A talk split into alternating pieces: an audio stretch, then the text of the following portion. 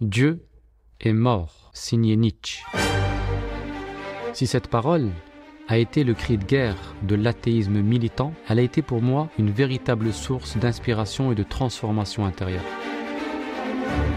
L'athéisme philosophique de Nietzsche a paradoxalement réveillé et stimulé ma quête intérieure de Dieu. De manière générale, la philosophie, en tant qu'aspiration à la sagesse, a énormément contribué à nourrir mon cheminement spirituel et à comprendre le sens profond de ma religion. Et c'est de ce mariage entre philosophie et spiritualité qu'est né l'olivier, symbole coranique du savoir intemporel. L'olivier est une académie qui dispense un enseignement qui conjugue harmonieusement philosophie et spiritualité. La première pour apprendre à conduire ses idées et sa pensée, et la seconde pour apprendre à guider son âme. Si vous êtes aussi habité par une quête ou tiraillé par des doutes, ou si tout simplement vous éprouvez le besoin de réfléchir ou de cheminer, nous serons heureux de vous compter parmi nos académiciens et faire partie de cette belle aventure à l'ombre de l'olivier.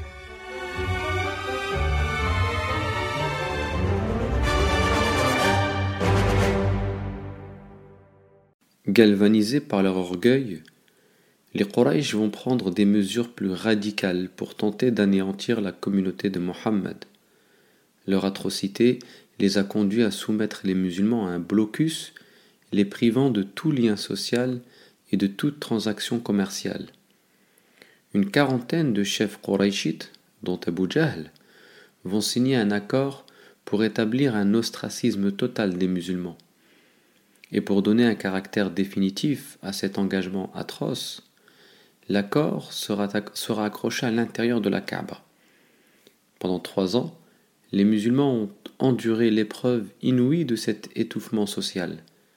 Il manquait tellement de nourriture qu'on entendait leurs enfants crier de faim.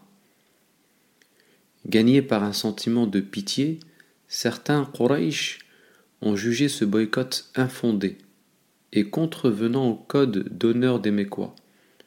Ils se sont donc employés à apporter discrètement de la nourriture aux musulmans. C'est Dieu, Allah subhanahu wa ta'ala, qui soulagera les musulmans de cette épreuve affligeante, en effaçant les termes de l'accord apposé à l'intérieur du sanctuaire sacré. Dieu en informe le prophète wassalam, qui s'empresse à son tour d'en informer son oncle Abu Talib. Ce dernier se rend aussitôt à la Kaaba et dit au chef mécois mon neveu, qui n'est pas un menteur, m'a informé que Dieu a fait manger par les termites tout ce qui dans votre pacte mentionnait l'injustice ou le boycott infligé au nôtre. Rien n'en reste que le nom d'Allah, que le nom de Dieu. Allons ensemble voir si mon neveu a dit la vérité. Si ce qu'il dit est vrai, vous devrez céder et mettre un terme à votre injustice. S'il a menti, je vous le livrerai et vous pourrez le tuer ou l'épargner.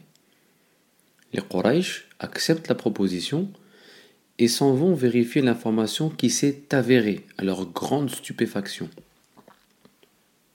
C'est ainsi qu'au bout de trois ans, les musulmans ont été délivrés de cette douloureuse épreuve. Mais les choses allaient, connaître une tournure dramatique du côté du prophète sallallahu alayhi wa sallam.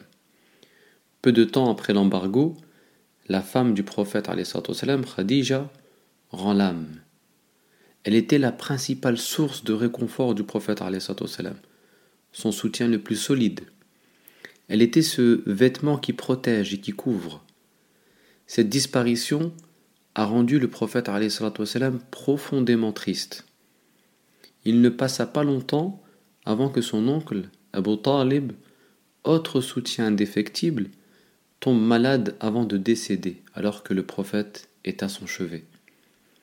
Cet homme avait assuré au prophète sa protection avec dignité et courage, avec amour et respect, même s'il s'est obstiné jusqu'à son dernier souffle à renoncer au message du prophète sallam pour une simple question de code d'honneur de son clan.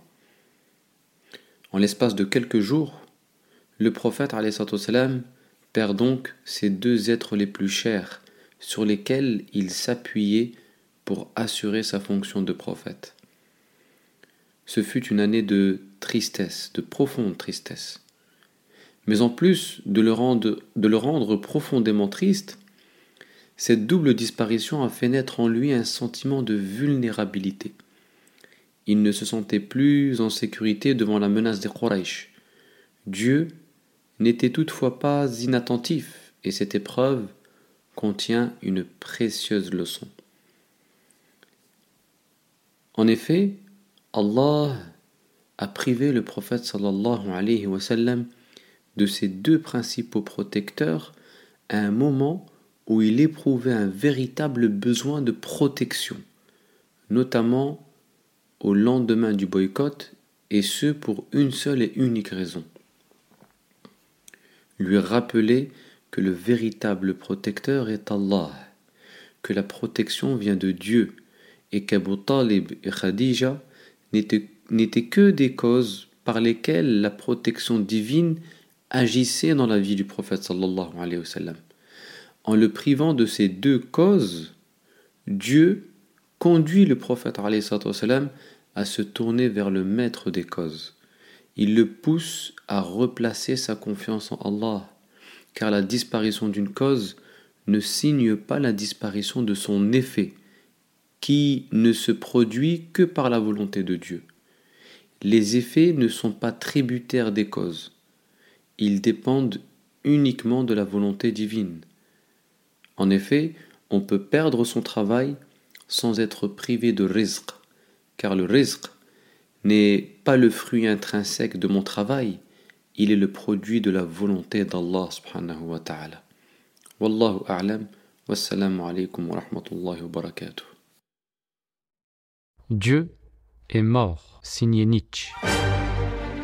Si cette parole a été le cri de guerre de l'athéisme militant, elle a été pour moi une véritable source d'inspiration et de transformation intérieure. L'athéisme philosophique de Nietzsche a paradoxalement réveillé et stimulé ma quête intérieure de Dieu. De manière générale, la philosophie, en tant qu'aspiration à la sagesse, a énormément contribué à nourrir mon cheminement spirituel et à comprendre le sens profond de ma religion. Et c'est de ce mariage entre philosophie et spiritualité qu'est né l'Olivier, symbole coranique du savoir intemporel. L'Olivier est une académie qui dispense un enseignement qui conjugue harmonieusement philosophie et spiritualité. La première pour apprendre à conduire ses idées et sa pensée, et la seconde pour apprendre à guider son âme. Si vous êtes aussi habité par une quête ou tiraillé par des doutes, ou si tout simplement vous éprouvez le besoin de réfléchir ou de cheminer, nous serons heureux de vous compter parmi nos académiciens et faire partie de cette belle aventure à l'ombre de l'olivier.